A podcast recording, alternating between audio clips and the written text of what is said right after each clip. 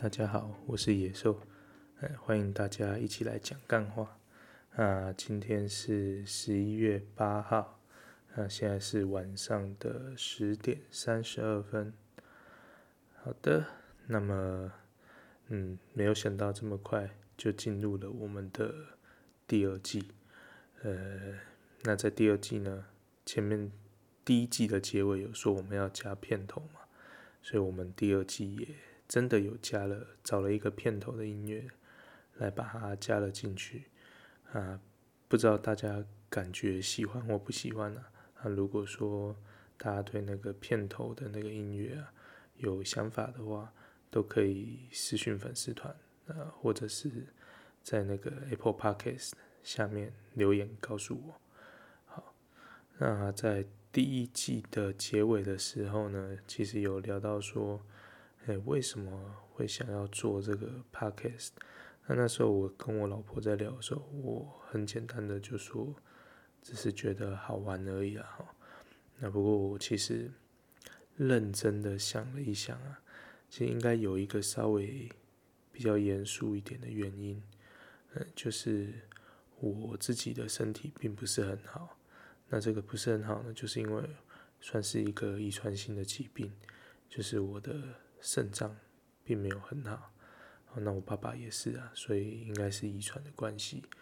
那我爸爸也蛮早就过世了，在大概四十几岁的时候就就离开我了，好，离开我们家了这样子。好，那所以我自己是觉得说，如果用几率来看的话，我要长命百岁的机会，可能比一般人会几率再小一点呢。那我会觉得说，透过 Podcast 这个。算是门槛比较低的一个一个录节目的方式，可以为我自己留下一份，算是我走了之后还能够有点像在延续自己生命的一个一个礼物吧。嗯所以如果说为什么做 Podcast 的话，就是可能有一点点的原因是因为这样子。好，那那天我在听那个。百灵果，他们在不知道上哪一个节目在讲，好，总之就是他们有讲到说，现在 Podcast 这个市场很蓬勃啊，就说你如果打开一些 Apple Podcast 啊或者 Spotify 好之类的，你去看台湾的 Podcast 节目，现在已经有大概四千多个节目同时存在网络上，在这 Podcast 市场里面，好，那。虽然说就是节目的选择很多，可是其实真正能够就是诶、算出头的节目并没有那么多。哦，那我自己的观察是这样子的，哦，就是呃 Podcast 这个节目的类型啊，就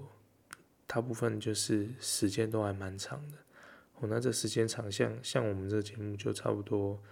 呃，三十分钟到一个小时嘛。哦，那其他的节目我看去听的话，很多也都是差不多接近一个小时左右。哦，那很会聊的节目可能都会超过一个小时。所以那种时间非常长的节目，就是呃，这个这个节目特性，时间很长的这节目特性之下，其实每个人的时间很有限啊，所以大家会会被黏住的节目。的选择也就会很有限，好像比如说我们一天醒着会听的时间，平均来说啦，了不起给你四个小时，好不好？所以你可能听两三个节目很认真听就差不多了，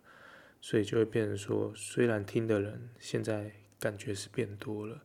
可是因为大家能听的都很有限了，所以我在想，能够在这四千多个节目里面要熬出头的，应该不是那么容易啊。好，那既然讲到 Podcast 啊，就可以提一下我们 Podcast 三本柱之一啊，就是诶、台湾通勤第一品牌。好，那我个人呢，哈，我个人在这边呢，就是要特别感谢一下台湾通勤第一品牌。好，那这个感谢不是说呃我们有合作或什么，只是说就我在之前的节目有提到说，我因为要上一个那个证照课程的关系，所以我每个礼拜啊。礼拜六、礼拜天我都要从台南到嘉义来回，那这个来回呢，就是都是当天的。好，虽然台南到嘉义的路是没有很远呐，其实开的单程大概都是在一个小时内。啊，可是因为那个上课时间蛮长啊，呃，不是不是啊，呃，更正一下，上课的时间蛮早的，所以我都差不多早上七点之前就要出门。那回来的时候，通常也都是四五点，就是呃车子会比较多的时候。好，那本来啊，我自己是想说就通通勤嘛，要不然就听一下自己的节目。来打发时间，就我发现我自己的节目可能不是很适合在在开车的时候听，因为就可能是因为我在录的时间都比较晚，所以因为在家里录嘛，那很怕家人会听到，也或影响家人的作息，所以我的声音就是会比较比较闷一点，比较低低低一点，好，那感觉好像听的就就是反而会让人很想睡觉了。哦，所以可能也因为这样的关系，听我节目的人好像都比较多，会是在晚上九点过后。对，好，总之呢，我就发现我自己的节目可能不是很适合在开车的时候听，所以那时候就开始大量的听那个太通他们的节目。哦，所以我每个礼拜从嘉呃台南到嘉义这样来回，哦，就是靠着台通的节目去提升的。哦，那。说真的，他们的节目真的是蛮厉害的。就听他们的节目啊，你会感觉很像有人一路在跟你聊天一样。啊，有时候他们，因为他们真的很会讲啊，有东西讲还蛮好笑的，所以你就有时候听了就会忍不住大笑出来。那反正你只有我一个开车啊，笑就笑也无所谓。所以我觉得他们那个节目啊，我比红牛还厉害，提升的效果非常好。所以他们真的是对得起这个台湾通勤第一品牌的这个称号。真的通勤听他们的东西不错，舒压又提神，对啊。好，那其实就就我也发现呢、啊，好像只有他们有办办法去走这个路线，而且能够很成功。好，那有可能是因为我们对这种类型的节目啊，就或许只能接受一个了。那因为他们最早做嘛，他们也做出了一个典范呢。所以当你听到其他的人，就是用类似他们这种方式在做节目的话，好像就就会比较没有办法那么快的接受他们。像我之前不知道听哪一个也是类似两个人聊天的节目，我有点忘记节目名称，但好像就在讲说是有讲到什么台语还是什么的，对啊，因为进去真的跟台通风格很像，然后像到就是说他们一一开头很多就是有那种。就是很稍微比较夸张的笑声，好，那当然听台通节目听习惯就觉得这个还好，可是问题就是因为听台通节目听习惯，然后就觉得别人在这样笑的时候，感觉就哎、你好像在模仿模仿台通，然后就会有一种不行，在我的心里面就是只有台通可以这样子大声的笑，啊，我不知道是不是在缘故，但我自己好像有一点点这种心理因素在，所以就就如果是听到很像台通的这种节目。我好像听一小段时间，我自己就会把它关起来。我不是说他们内容不不有趣啊，因为我也没有听那么多嘛。可是就不知道为什么，就有一种好，只有台通可以这样做，别人都不行。好，这是我个人的的的一个偏好啦。哎，对，好，那讲到台通呢，就诶最后几集在听台通的节目的时候，就他们有推了几部电影。那也因为他们推那些电影的关系，就。让我很蛮想看那些电影的，所以在呃应该算这个礼拜四吧，就是早一点把小孩哄睡之后啊，就我就跟我老婆溜出来看电影。啊，当然家里有大人，其他大人在啦，只是就我跟我老婆溜出来而已。对，所以就反正就趁着那个晚上，一口气连上了两部电影，连看两部电影，哇，非常充实的行程。没办法，那个有小孩就是。你要非常把握那种可以做自己事情的时间。好，那那一天晚上我们看了两部电影，我是先看《鬼灭之刃》的剧场版，就那个无限列列车，然后再看那个台通他们非常推荐的那个无声，啊，就连续看了这两部电影。那这两部电影哦，我都很推，非常推。好，那先讲《鬼灭之刃》啊，那《鬼灭之刃》这个。电影啊，先讲电影本身。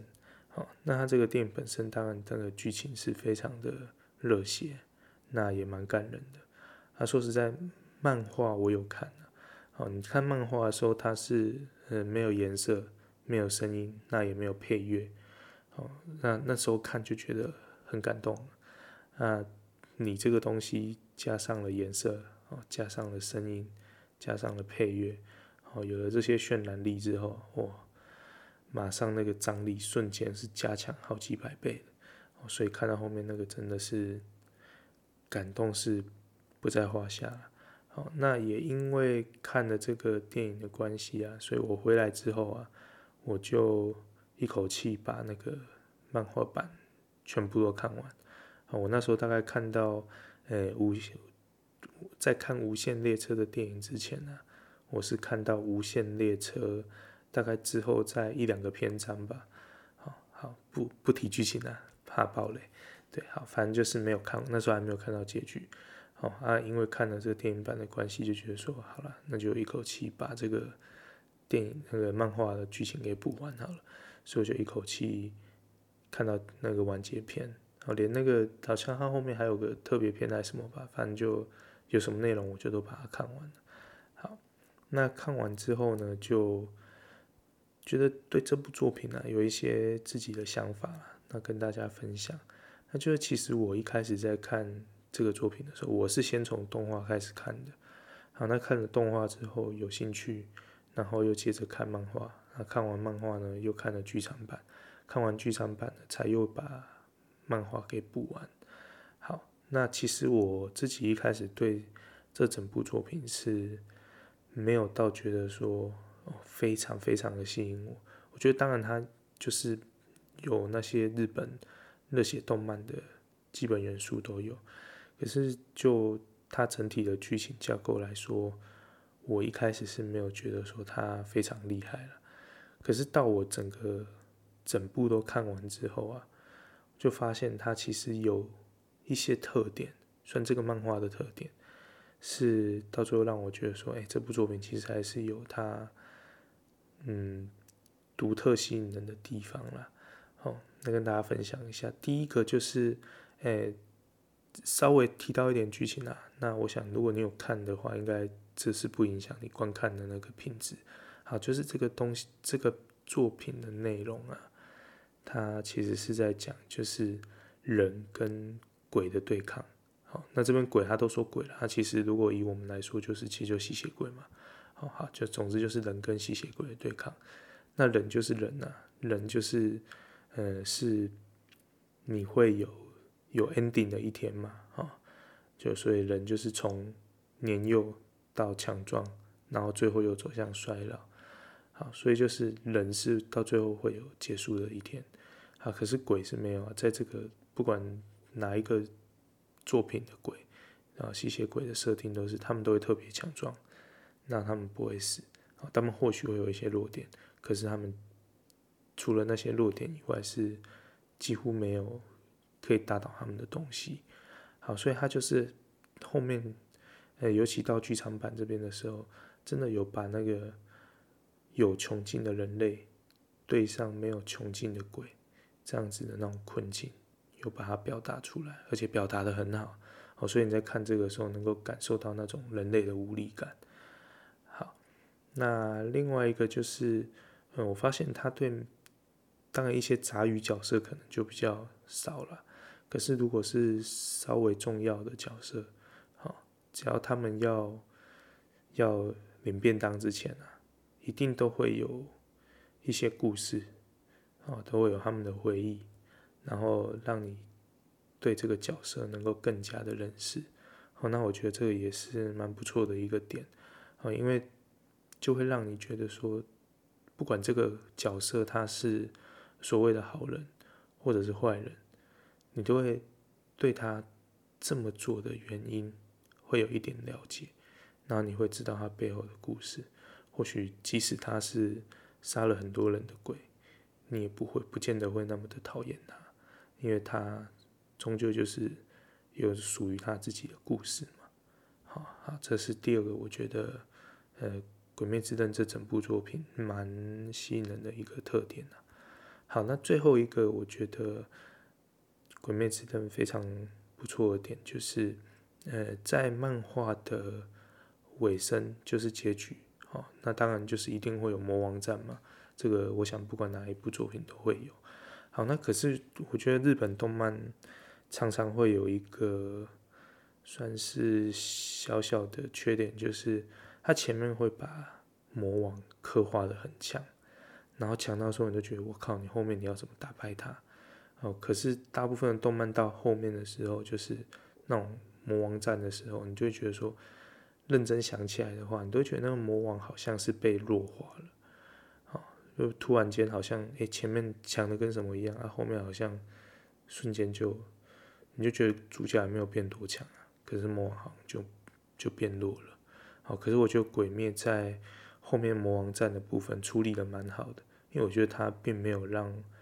魔王变弱，而是透过很多累积的剧情堆积的原因，好，让这个魔王战的结束。就是比较合理，好，那你会觉得说这个魔王好像还是蛮强的，哈，只是因为种种的原因，那最后才有这样的结局。好，那就是以上这些特点啊，就是让我觉得，哎，《鬼灭之刃》这部作品算是一些独特的地方了，啊，不然其实就整体的剧情来说，本来是觉得说就是热血漫画嘛，就这样子而已。可是后面这样看，仔细思考起来，这些点都是他。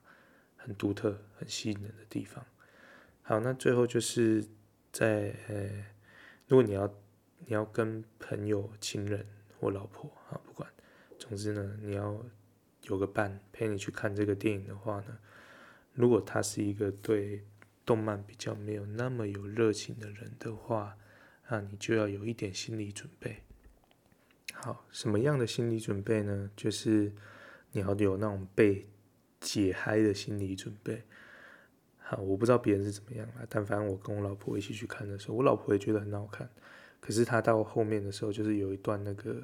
算是男主角他们在对抗诶其中一个算头目的角色的时候，那段头目用了一个我觉得蛮强的招式，可是我老婆觉得那个招式就是那个主角中招的时候，她觉得很好笑，所以她就笑出来了。对，没有错，她就笑出来了。我们正在紧张的时候，她在笑，所以我就那个气氛就被破坏了。然后被破坏之后，因为后面他虽然没有在笑了，可是我觉得说，诶，他好像没有那么投入那个剧情，然后害我也跟着就没有那么投入。所以到后面那边就本来我觉得，如果是我一个人看的话，我觉得我应该是会哭啦，就结尾那边的时候。可是因为前面有点被解嗨了，所以就嗯，就想哭你也哭不出来。对，大概是这样。所以总之，你带的陪你去看的那个伴啊，可能要稍微慎选一下了。啊，如果真的有比较 印象的话，那就就啊好，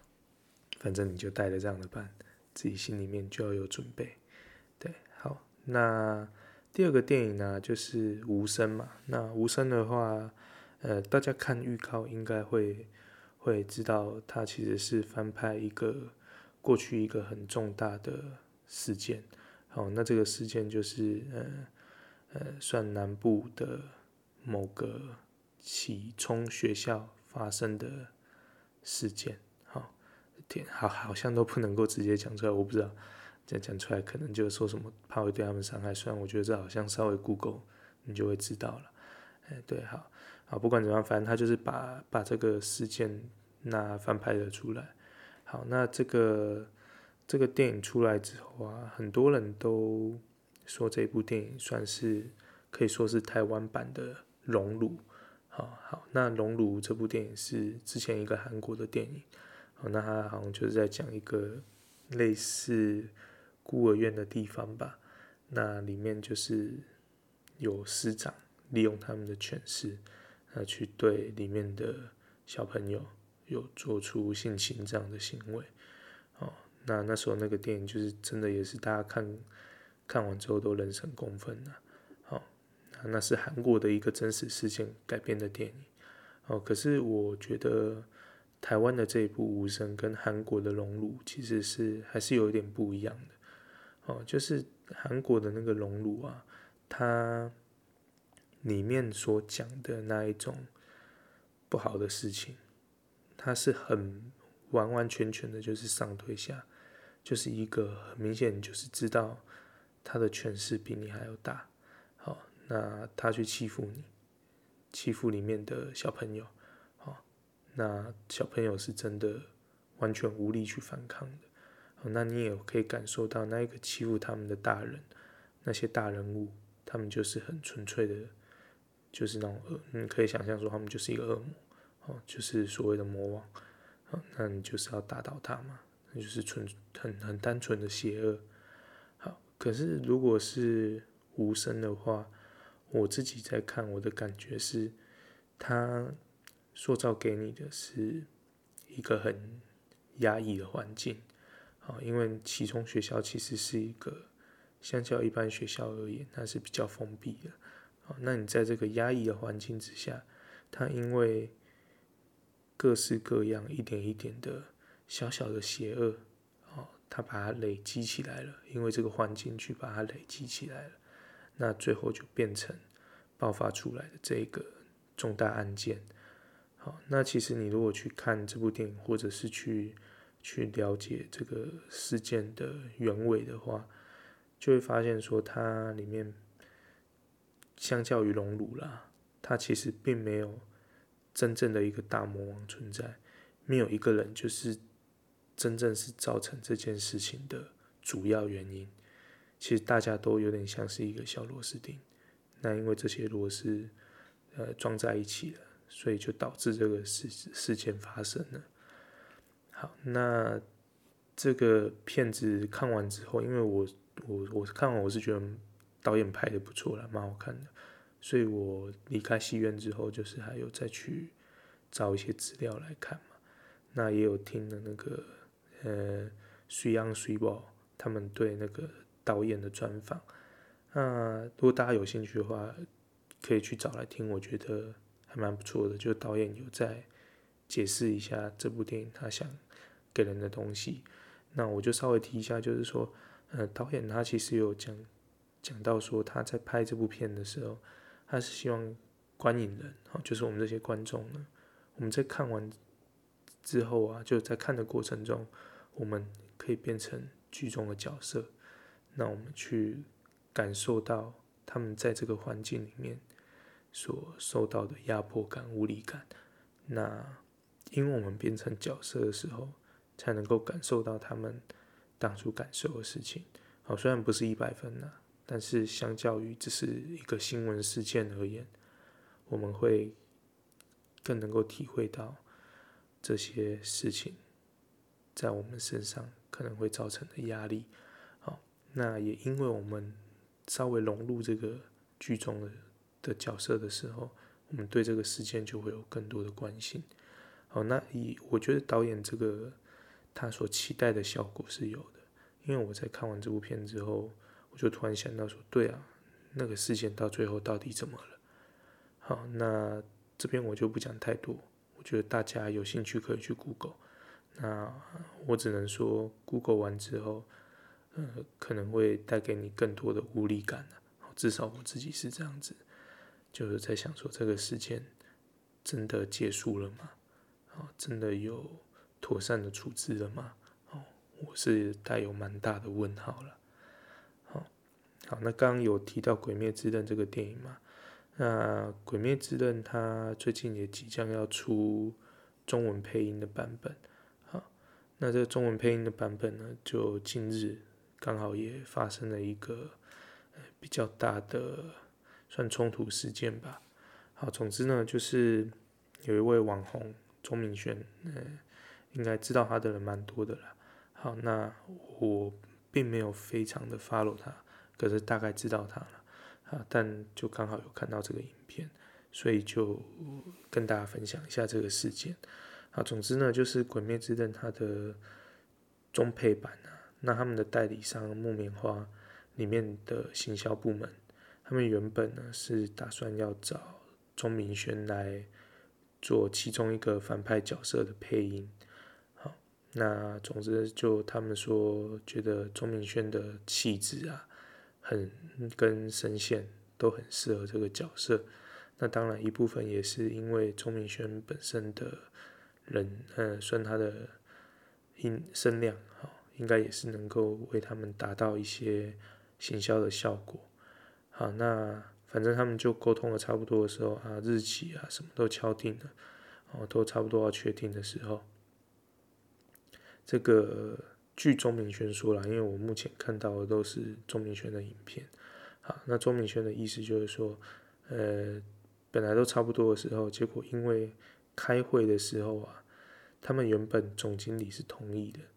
可是因为开会的时候，他们行销部就是再提了一下这件事情。那提完之后呢，那那个会议里面有，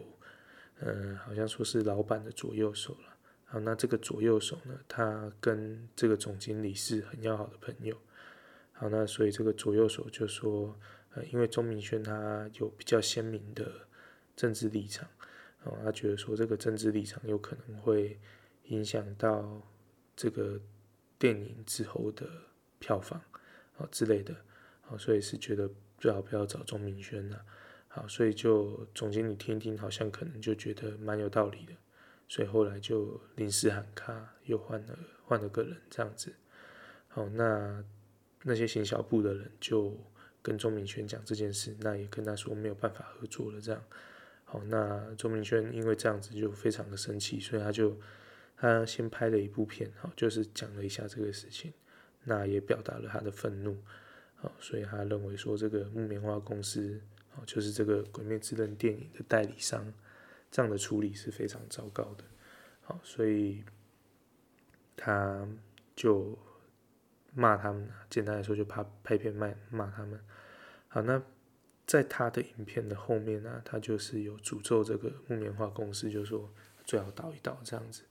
然后他也希望那些从中作梗的人呢、啊，他都称那个从中作梗的人叫做失败的人类啊。好，总之呢，就是他就是也诅咒那一个呃阻挠这件事情的人呢，啊，就说他年纪那么大，不要再不要再害公司你，就赶快该退休就退一退吧之类的。好那这是他先拍了这样的片，那拍完之后，其实在网络上就是蛮多人讨论的啦。哦，那当然有挺他的人，也有反对他的人。那我想钟明轩他自己应该也是有看了各方的意见。好，总之在影片发布之后，过一两天吧，他就又拍了另外一部影片。好，那他的第二部影片呢，就是。在说这个，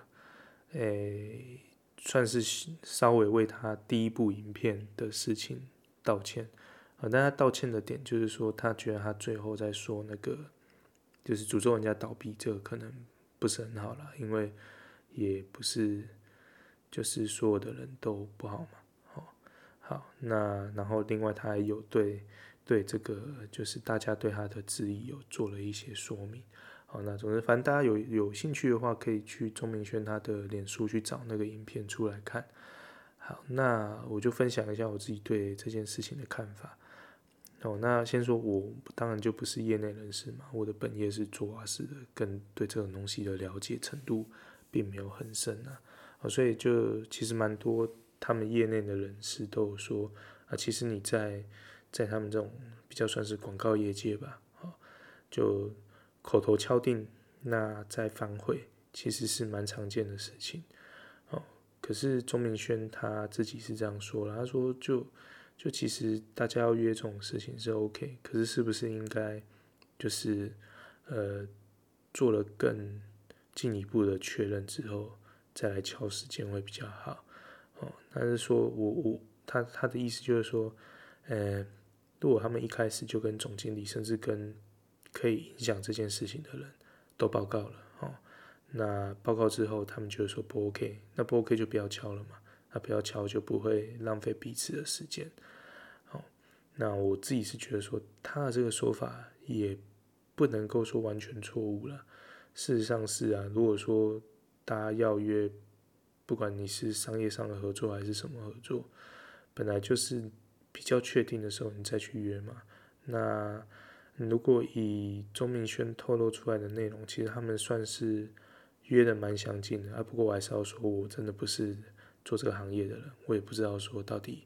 约到这个程度，算不算是已经是所谓口头合约的部分了。好，这我比较不清楚了。但是就觉得说，真的，你有些事情先确定好，就不用浪费那么多时间嘛。因为浪费的不是只有钟明轩的时间了，其实那个公司里面处理这个事情的人，时间也是被浪费掉了嘛。对啊，好，那我自己也觉得说，就是呃，他的第一段比较情绪性的影片，真的最不 OK 的那个发言，也就是他第二段影片道歉的这件事啊。因为这说实在，这个木棉花公司也不是一间随随便便的公司嘛。那他们其实做了很多呃产品的作品的代理，啊，那整间公司里面不会所有的人都是不好的人嘛。好，那你不要因为一两个人可能对你造成不好的影响，你就去诅咒别人。哦，是这个这这一点就真的不大 OK 了，对。可是其他他讲的事情，就我觉得我是还算可以接受他的观点，只是我就就是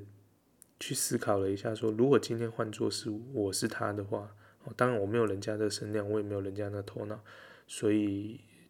我一定不会是用他的方式去处理嘛。我想说，如果今天如果我是他遇到这样子的事情的话，我真的觉得我可能连拍片都不会拍，大概这种不爽就是自己吞掉吧，往自自己肚子里吞呐。因为我可能会想到的就是，哎，我会不会因为拍了这样的影片，然后就导致未来其他的公司，哦，或者是木棉花未来有其他的工作机会，就是都不会再找我，哦，可能会先想到这一个。然后第二个我可能会想到的就是。那些跟我接洽工作的人，哦，据他所说就是行销部的人嘛，好，那这些行销部的人跟我接洽的人，会不会因为我拍了这个影片，他们就没有工作？好，总之就是想这些无为不为，我就可能就不会去去做那种拍片反击的事情，好，或者是说如果拍片的话，可能就不会讲那么深入，也不会给那么多的东西出来了，对啊，那我觉得这个就是。应该就是你出社会久了，被社会化之后，就会走向这样的结果。哦，可是这样的结果说实在，就是会让哦，就像钟明轩或业界说的，就是那一种大家口头说一说，那到最后又又不合作了，这样的算陋习嘛。哦，总之就是这种东西就会一直存在。哦，如果我们都是大家都被社会化之后就啊都往肚子里吞的话，就很容易会这样子了。哦，那所以其实认真想起来，就会觉得说，其实我们的社会结构啊，有的时候就是需要有些人，他们呃社会化程度，或者是说他们个性使然呐，哦，就是会对这种不平之事会有一些冲撞。哦，那说实在，有一些这种冲撞，我觉得不一定是坏事啊。或许大家未来在处理这种事情的时候，就能够用一个更合适的方式去处理嘛。哦，然后就比如说像像钟明轩这样，呃，掀起这个轩然大波之后，或许未来大家在找配音的对象、配音的合作的时候，就会做更谨慎的确认，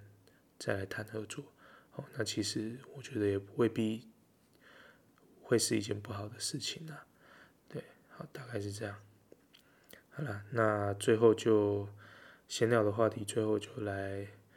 聊聊美国大选啊。好，那今天，嗯，其实应该从昨天开始啊，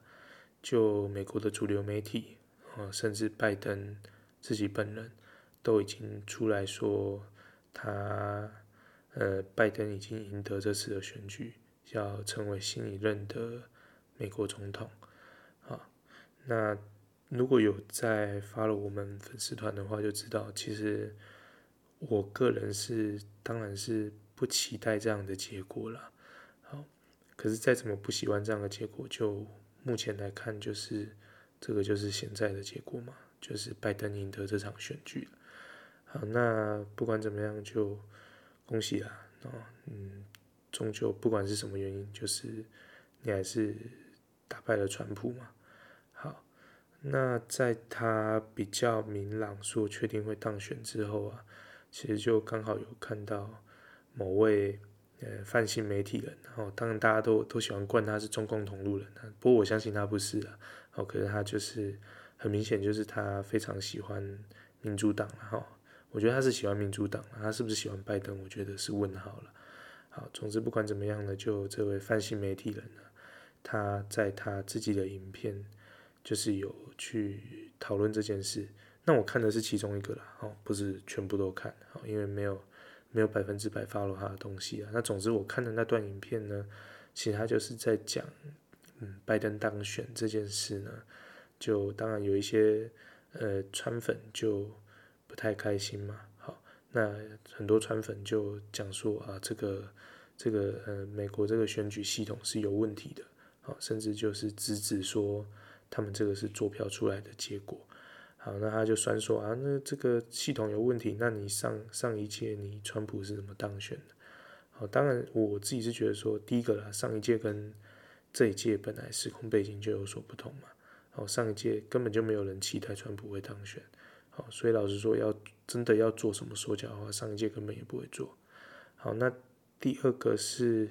就。那泛性媒体人在他的影片里面有说，就是很多川粉的指证是没有证据的。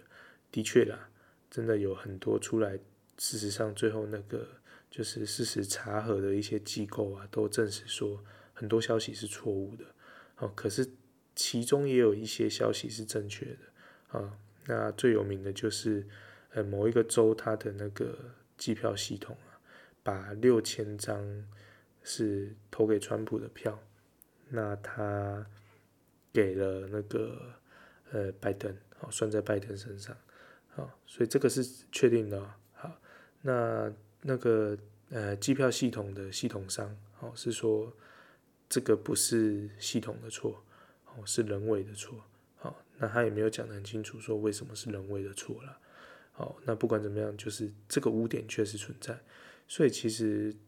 在喊坐票这件事情也不完全是空穴来风了。呃，事实上，如果我们稍微研究了一下他们美国的那个邮寄选票的方式的话，你就会发现说，如果你认真要钻那个漏洞的话，哦，是有机会可以钻的嘛。好，那这个像比如说啊，我在那个呃社团里面，我放南方公园，他们有释出他们。几年前的一段影片，好，那那个影片就是在说，呃，那个奥巴马能够选上总统，其实是靠中国的帮忙，好，然后他们那个邮寄选票都被那个南方公园里面的角色偷偷藏起来了，这样，好，所以奥巴马才能够胜选这样子，哦，对，所以你就知道说，其实漏洞是存在的啦，哦，不过我们基本上还是相信大部分的美国人。应该还是有一个呃基本的道德在，所以是做这件事情的几率相对应该比较低啦。哦，可是不管几率相对再低，你六千张票出错是一个事实，那这个六千张票是单一事件呢，还是会不会到最后川普打川打官司之后去验证，会发现更多的证据呢？这不知道了哈，那这个说真的，留给美国人去烦恼，哦，这不是我们嗯主要要烦恼的事情了。好，好，那这个泛性媒体人他的影片里面，我有看到他讲呃另外一件事情，哦，那这个事情我觉得算点的蛮不错的，哦，就是他在说，其实，在开票前呢，哦，很多美国的比较支持民主党的。那种主流媒体，他们一直都说这一次拜登在选时会很轻松的，因为大家都很讨厌川普，很讨厌共和党，哦，所以会有一股所谓的蓝潮，哦，因为民主党的代表颜色是蓝色嘛，哦，他就说这次的选举呢会有一股蓝潮，会让那个拜登轻松的赢得这场选举，好，可是事实上开票从开始到到算比较接近尾声的时候呢，都是一个蛮焦灼的状态，一下子谁领先，一下子川普领先啊，一下子拜登领先啊，哦，所以其实跟他们前面所讲的这个蓝潮是是有点差距的啦。哦，那另一方面，他们那个呃，不知道参议院还是众议院，我没有记得很清楚。那总之呢，就是如果有蓝潮的话，那应该很明显，民主党会有就是压倒性的人数嘛。不过似乎看起来也是势均力敌啦，没有说非常明显的，就说他是整个压倒性的胜利这样子。好，所以他在说，泛新媒体人在说，左派的这个民主党好像应该要向是，就是检讨一下，说是不是自己的一些呃政策的思维啊，已经离人民离得太远。好，但不过说实在的啦，就。就跟那个做不做票一样嘛，这些都是美国人的事情，因为我们也无从智慧嘛，啊，我们也不是生活在那里的人，啊，所以这些事情就是美国人要烦恼的，好，那对身在台湾的我来说，就我会觉得说，我们会比较关心的是未来的这位美国总统，哈，不管是拜登还是川普，那他们对中国的钳制是不是会有效？他们是不是有办法，不要让中国这个就是比较专制的政权再继续壮大下去？好，好，那嗯，既然现在看起来是拜登拿到了总统这个位置嘛，好，那我们就就只能继续看下去了。我自己是不敢寄予厚望了。如果之前那个杭特拜登的那个电邮门的事件是真的的话，那我们就知道说，其实他们跟中国的关系还算蛮密切的。好，那这个我想或多或少会对抗中这件事情有一些影响。好，那再加上民主党这个一向左派的立场，可能对抗中的说法会跟川普不太一样。好，不过谁知道呢？啊，搞不好拜登一上任之后，就给你一个 surprise motherfucker，就或许会让你非常的惊艳，也不一定啊。好，不知道，反正一切就等他上任之后再说吧。好，那前面的闲聊就到这边了。好，那我们就进入我们今天真正的主题啦。好，那今天的主题呢，是想要聊关于电动自行车这件这件事情啊。那为什么会想要聊这个呢？那其实说起来也蛮无聊的。就前阵子我跟朋友吃饭呢。那吃饭的时候就就瞎聊嘛，好，那瞎聊的时候就我那个朋友他，呃，虽然刚结婚没有很久了，那跟他老婆最近就是在努力做人嘛，好，那在做人的时候我就就就在聊说，哎，他、那个哦，你老婆要是怀孕生子的话，瞬间那个媳妇的地位就会提升了，好啊，当然他是跟我说，做我在欧北共这样子啊。那我就给他举例啊，说什么？哎，你想想看，如果是你的弟弟啊，还是谁，突然间生出了一个小孩，那其实在，在你爸妈的眼中，或者是在你阿嬷的眼中，瞬间这个有生小孩的媳妇，而且如果是生的是男生的话，哦，那个地位瞬间就会不一样了。哦，那当然，这个这个是很很很古老的一个一个反讽啦。哦，事实上现在应该比较。比较不会有这种情况发生的，对，好，好，总之呢，就是先聊到这个，就在讲说什么地位怎么样提升呢？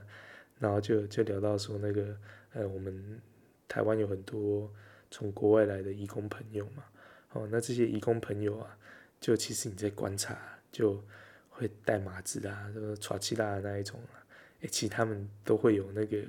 有一台很炫炮的那种电动自行车，诶，真的很炫炮，真的经过的时候都。不会想到它是电动自行车，我都会以为那个是那种一般的欧多拜，啊，有些真的太那种炫炮的程度是第一眼你会以为它是重机的那一种，哎，对，反正就那种哦，外籍工朋友的那个电动自行车，哦，有一台那个的瞬间地位就不一样，按、你那个越酷炫的，当然就后面载的马子就越不一样，这样子，对，反正就就聊到这个了。那聊聊到这个，就想到说，哎，其实这个电动自行车这这这东西啊，在台湾好像是一个有点灰色地带的东西。好，所以就想到了，就跟当个专题跟大家聊一下。好，那其实呢，电动自行车这个东西啊，那说出来就我们可以想象成说，它应该就要是一个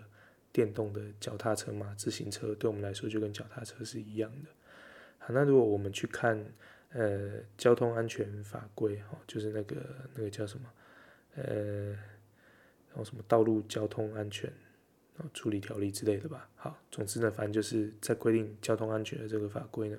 它里面的第六十九条，啊，或者是它的六十九之一都有规定到这个电动自行车。好，那它就是在说这个电动自行车呢，那它当然就是要用电力为主嘛。哦，那它其实是有限制它的时速的。哦，就是说这个你骑这个电动自行车，它能够给你的速度应该要在。二十五公里以下哦，就那个时速了哈。那他也有提到说他的那个重量限制啊，就是你的车重啊，如果不含电池要在四十公斤以下。那除此之外呢，你去骑这个电动自行车啊，是不需要考驾照的。好，因为这些条件呢，啊，不用考驾照这个条件，所以有很多我们那个就刚刚有提义工朋友嘛，啊，那除了义工朋友之外呢，很多。哦，你不能考照的人啊，比如说未成年的人啊，或者是啊，你或许不认识字啊，哦，或者是你年纪大之类的，哦，总之你没有驾照的人，那你只要有一小笔钱，可能就就可以用这个电动自行车来当你的代步工具。那虽然它是这样限制，可是其实你如果去买的话，因为我刚好有朋友他们有去买了。他就会跟你说：“你买这个回去啊，你正常在骑，当然是不能骑，不会骑超过二十五公里啊，就那个时速。可是它会有一个神秘的按钮，你如果按下那个神秘的按钮，它就会被解放，就可以使出那一招哦，传说中的那一招，然后它就可以骑到四十公里啊。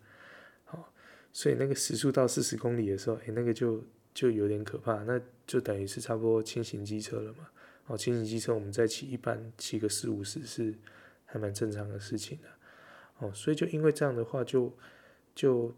这个状况之下，会让这一个交通工具其实是变成一个，诶、在台湾交通环境里面的一个灰色地带。哦，那有灰色地带，其实就有的时候就会有有一些争议存在了。哦，就。像我第一个会想到的就是，呃，这个东西它是没有牌照的。好，那诶没有牌照的话，那你如果你的我们一般汽车的保险呢，好，如果你有保全险呢，最低最低的保障就是丙四嘛。好，那假设你只有保丙式的话，你今天如果跟电动自行车发生车祸的话，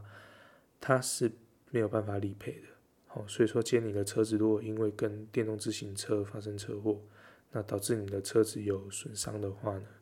那你可能就得要打地沟无塞了，你就没有办法用保险理赔的钱去修你的车子。好，这是我第一个很快就会想到的问题。好，那第二个问题就是，那因为他就是不用驾照你就可以骑嘛。好，那当然外劳啊，我刚刚讲过高中生。啊，或者是没有办法考驾照的人，不管怎么样，反正就是这些人，他只要有呃有那个钱的话，哦，他就能够骑这个东西嘛，哦，所以说他的门槛算是相对比较低啦，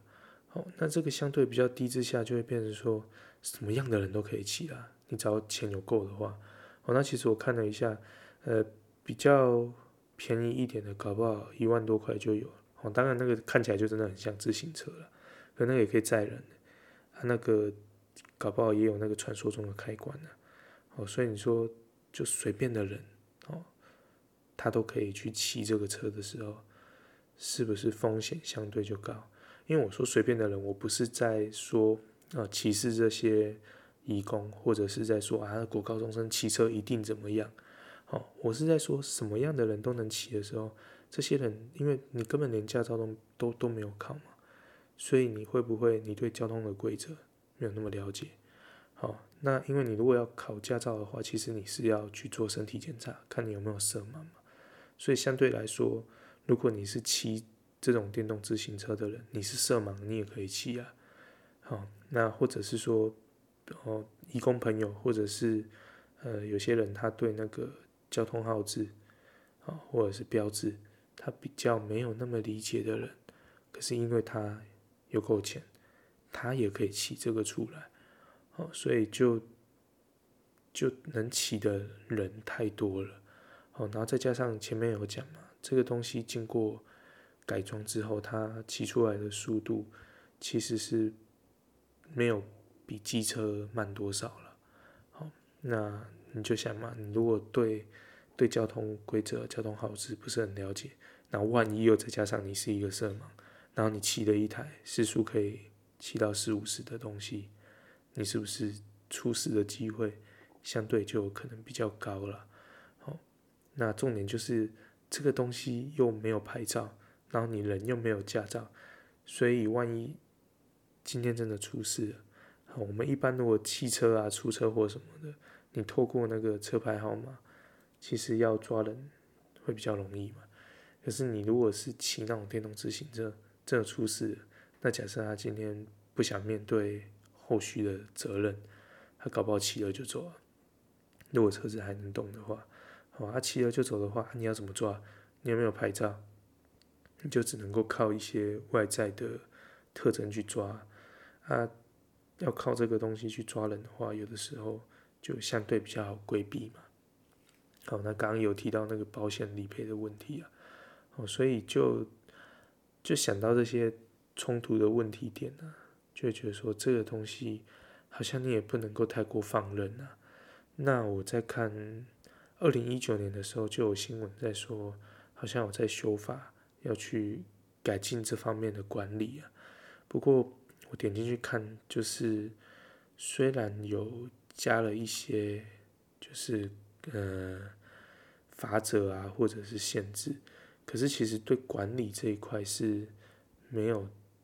加太多的改进的。哦，所以我会觉得，就是算是给政府单位一个建议。虽然听我们这个节目的人相对来说没有那么多了，哦，可是假设刚好有机会的话，好，那就是或许能够帮助他们改进了。那我会建议说，就是这个电动自行车啊，其实要去要让人可以骑它的话，我觉得应该要增设它的一个考照的制度，哦，就是说你至少要确定说骑这个车子的人。那他对交通交通的规则是有一定的了解的。那另一方面呢，也因为要考照嘛，那你至少色盲的这个部分就可以筛选掉了。好，所以色盲骑这个就变违法了嘛。好，所以这是第一个，就是考照的制度，其实应该要去设立。它或许不用像现在骑机车那么的复杂。好，什么直线七秒啊，会不会？但应该至少要有一个基本的考照的制度了。好，那另一方面就是，诶，因为这个电动自行车的形式太多了嘛。或者说前面有说它有些很炫炮，炫炮到你都以为它可能是重机了。好，所以就是它在形式上的认证应该要稍微区分啊。有些电动自行车看起来就是自行车嘛。好，那这一种呢，你可能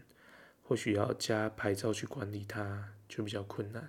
可是有一些看起来根本跟机车就没什么两样了。那至少像这一类型的电动自行车，它都那么炫的，你不给它拍照，对得起它吗？哦，啊，重点就是，万一出事了，至少这一类型的电动自行车，我们比较就是能够找到相关的人嘛，对不对？好，那我是觉得走这个路线去做改进的话。对这个问题，应该是能够有帮助的，哦，至少我想减少出事的机会是可以的。那或者是万一出事了，相对的他们获得的保障，哦，应该也会比之前要来的高了。哦，那这是我个人对这个事件的一些小小的看法。好的，那节目的最后呢，一样用一首歌来作为今天的结尾。那今天选的歌呢是，诶、王世贤的《卡达恰》。哦，这歌有点年代了。好了，我每次选的歌都有点年代，毕竟我也有点年代。好，那王世贤呢最新的，至少以我啦，最新看到他的作品就是《谁是被害人》。哦，这也是 Netflix 一部蛮好看的片子。那在片中呢是饰演一个警探，哦，小具争议性的警探。哦，不过就我觉得他演得蛮好的，又把这个警探的角色呈现得蛮不错的。好，那这就王世贤的歌了哈，卡达恰。好了，那咱们就来啦。说来说去，骑电动卡达恰，等待你下班，陪你每天做阵行，轻轻心内话，伴着摩打吱吱声。要拍七仔拢骑一只，车顶的电池不时来偷听，听咱谈恋爱快乐约会的心情。阮的纯情梦为你每天藏伫这，欢欢喜喜陪你做阵行。